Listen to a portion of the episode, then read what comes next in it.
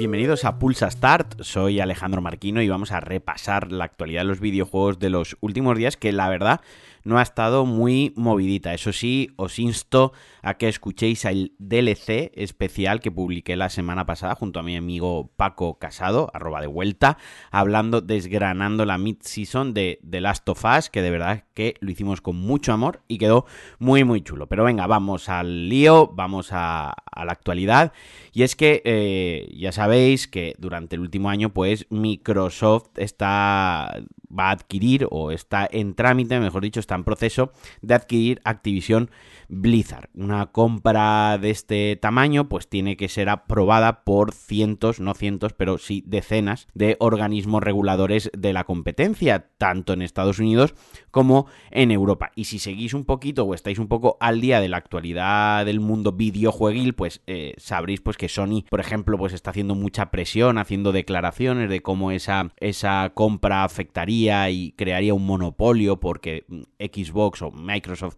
mejor dicho, ya adquirió Bethesda y, coparía mucha parte de las IPs y de los estudios de, del sector. Por otra parte, pues Microsoft, entre comillas, defendiéndose, diciendo que sí, que no, que Call of Duty va a seguir saliendo tanto en PlayStation 4, hay PlayStation 5, PlayStation 4, en Xbox en todas las plataformas, por lo que la IP, digamos, más importante o que más eh, cuota de mercado se lleva, no me salía la palabra, seguirá estando disponible para todos. Y bueno, están en este tira, en este tira ya floja, ¿no? Y entre todo esto, pues obviamente también van eh, presentando propuestas y van eh, presentando datos y van presentando pues este tipo de trabajo que tienen que hacer. Y en este caso, pues han presentado un estudio a un, al organismo regulador de competencia del, Reino Unido, de UK, donde han afirmado, y aquí es donde viene lo, importante, donde está la chicha de esto, Microsoft ha analizado y ha registrado, se ha dado cuenta que ha habido una disminución, no se ha dicho el tanto por cien, el tanto por cien es confidencial, en las ventas de juegos 12 meses después de que se añadan al Game Pass. Esto es algo que, puede saltar y resultar obvio, ¿no? O sea, quiero decir, hay gente que, yo he leído decir, ¡ay, esto lo tenía clarísimo! Venga, muy bien, pues un abrazote, campeón, yo qué sé. Quiero decir, obviamente esto iba a, restar ventas y obviamente pues si pones un juego en un servicio de suscripción estás incentivando que la gente pague ese mes de suscripción, se pase el juego y luego o bien se quede en el servicio y continúe pagando la suscripción o bien se dé de baja hasta que salga otro juego que interesa. Esto no dista mucho de las plataformas VOD, de, Video On Demand, en las que pues hay gente que sacan una película, iba a poner Netflix, pero igual no es el mejor momento para poner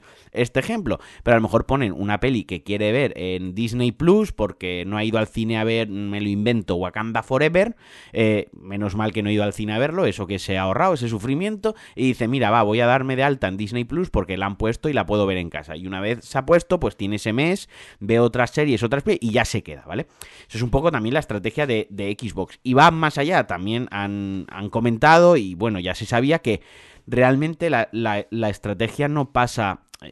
por vender más juegos per se, ¿no?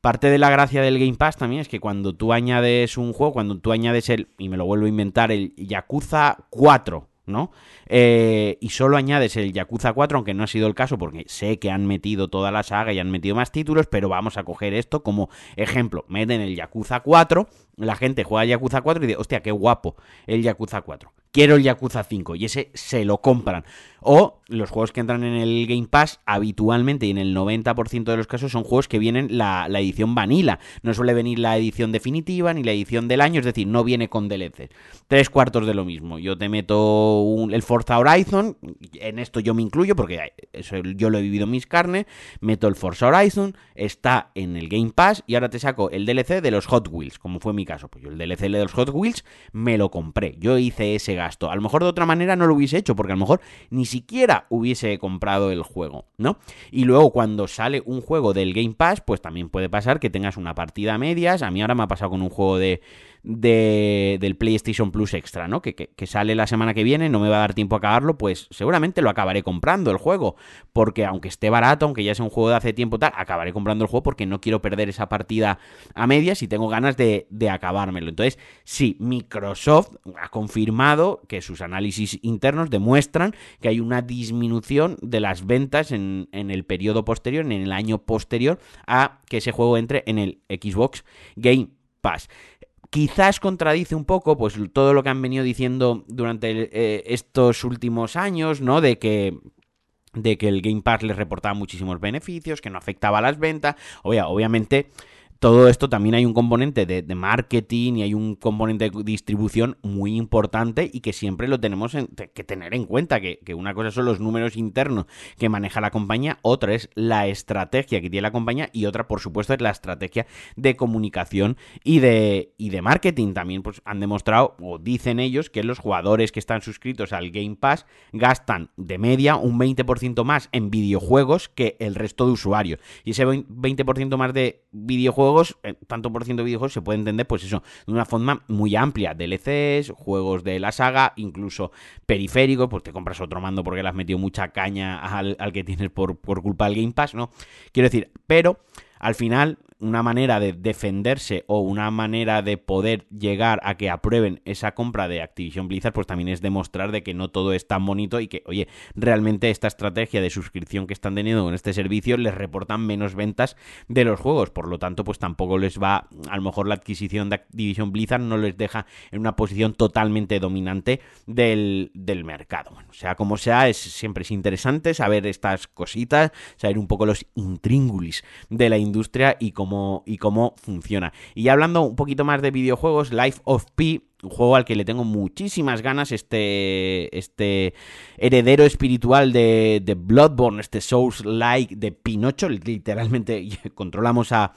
a Pinocho, ha, ha enseñado otro gameplay, trailer, sigue sin fecha de lanzamiento, juego que va a estar en el Game Pass día 1, además de en otras plataformas se podrá adquirir y se podrá comprar de manera tradicional, pero que, insisto, me mosquea que el juego, me mosquea dos cosas. Primero, que ya están enseñando demasiado el juego. O sea, ya, ya a mí personalmente ya han pasado este punto en el que me están saturando, ¿no? Mola que te enseñen gameplay de un juego, mola que te enseñen cositas de un juego, pero hace relativamente poco mm, sacaron dos gameplays de, de 12 minutos cada uno, sacaron media puta hora de juego. Y cada gameplay que, sacan, yo acabo viéndolo como un memo y van enseñando más cosas y al final es como, basta, ya, no enseñéis más del juego y decid la puta fecha, porque el juego se ve muy bien, parece que tiene una jugabilidad muy chula, parece que la parte narrativa pues no va a ser tan misteriosa como los shows, sino que aquí sí que va a haber una narrativa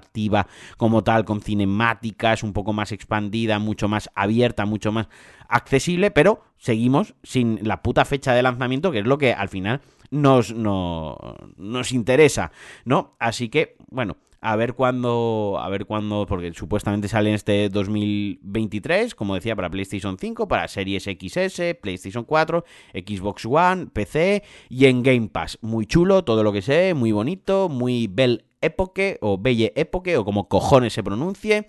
pero sin fecha de lanzamiento. Y el que está calentando ya motores para, para, salir es Wild Hearts, que se lanza ya, prácticamente ya, se lanza, eh, si no me equivoco, el 17 de febrero, se lanza dentro de dos días. Este Monster Hunter de EA, que tiene una pinta guapísima, yo no me lo voy a pillar, y no me lo voy a pillar porque ya compré la semana pasada de lanzamiento el Hogwarts Legacy y dije que este año iba a disminuir la compra de juegos Day One porque me gasto 80 euros y al mes está a 40 euros el juego. Y bueno, a mí me gustan mucho los jueguitos, pero a mí esto no me da de, comer, ojalá me diese de comer, pero al final pues parezco eh, eh, gilipollas, ¿no? Pero bueno, a lo que iba, este Wild Hearts eh, está calentando motores porque ya sale dentro de dos días, ya lo ha podido probar la prensa, ha dejado muy buen sabor de boca, dicen que es como un, como una novedad, ¿no? Como aire fresco dentro de, del género y que está bien que tenga Monster Hunter, tenga entre comillas un competidor, que tengamos una, una alternativa. A mí me gusta porque al ser de EA, pues lo veo menos, menos menos oriental, ¿no? Y a mí me atrae, insisto, no lo voy a comprar de lanzamiento, ahora os imagináis, digo esto y dentro de dos días voy y lo compro, ¿no? No va a pasar, pero en algún momento lo jugaré. Y bueno, a lo que iba es que estaban comentando Ojo, que he dicho que el, que el, juego es más occidental, pero los, los, los, creadores son, son nipones también. Quiero decir, la gente que está, los directores del juego como tal, decía lo de más occidental porque el juego al final es de A. Dicen que el juego es muy difícil, incluso para, incluso para ellos, que han intentado equilibrar el juego para que sea exigente sin ser demasiado difícil, porque cuando lo estaban desarrollando, lo estaban probando, eh, era un juego, les, les quedó un juego difícil y que tampoco, pues hay que hacer ahí un trabajo de balanceo porque podía no, no, pueden hacer que los personajes sean que tu personaje sea extremadamente poderoso pero tampoco puede ser que, el juego sea extremadamente difícil sobre todo en juegos de este de este tiro que sí que sí parecen un poquito también a los Souls likes y no quiero reincidirme demasiado en, en, el, en el género pero pero bueno vaya la, la cosa está en que se lanza en dos días y están pues dando entrevistas se está sabiendo mucho del juego y hay mucho gameplay por ahí que lo podéis ver. A mí insisto me gusta mucho la estética me atrae la idea en algún momento lo, lo probaré, no de salida, pero en unos meses lo, jugaré. Eso sí, tengo mucha curiosidad, me gustaría ya que se lance a la venta y saber si pasa como los Monster Hunter, que te lo puedes jugar solo, pero, pero no es lo mismo que si lo juegas con amigos, porque si lo tengo que jugar con gente para que la experiencia sea la definitiva, la, la, mejor y la más guay, pues no lo voy a jugar como me ha pasado con, con Monster Hunter, que me da mucha pena haberme, haberme los perdido por el hecho de no tener con quién jugarlos. Pero bueno, hasta aquí el Pulsa Star de hoy. Por favor, os insto de nuevo a que vayáis a DLC y escuchéis el último capítulo. Y también recordaros que si queréis y os animáis, me podéis eh, apoyar, como invitarme a un café al mes, no os cuesta mucho más, en patreon.com barra Alejandro Marquino, que gracias a ese, a ese apoyo, y, nunca doy las gracias y debería hacerlo, que gracias a los mecenas de, de Pulsar y de DLC, por ejemplo, pude grabar el episodio de, de la semana pasada de, de Last of Us, porque entre otras cosas requirió que viese dos veces todos los capítulos de la serie y eso al final pues es, tiempo mío, es, esfuerzo y, pues lo puedo hacer porque hay detrás una pequeña pero maravillosa y fabulosa comunidad que me apoya. Ya está aquí el Pulsar Tarde hoy, os mando un besote muy fuerte y adiós.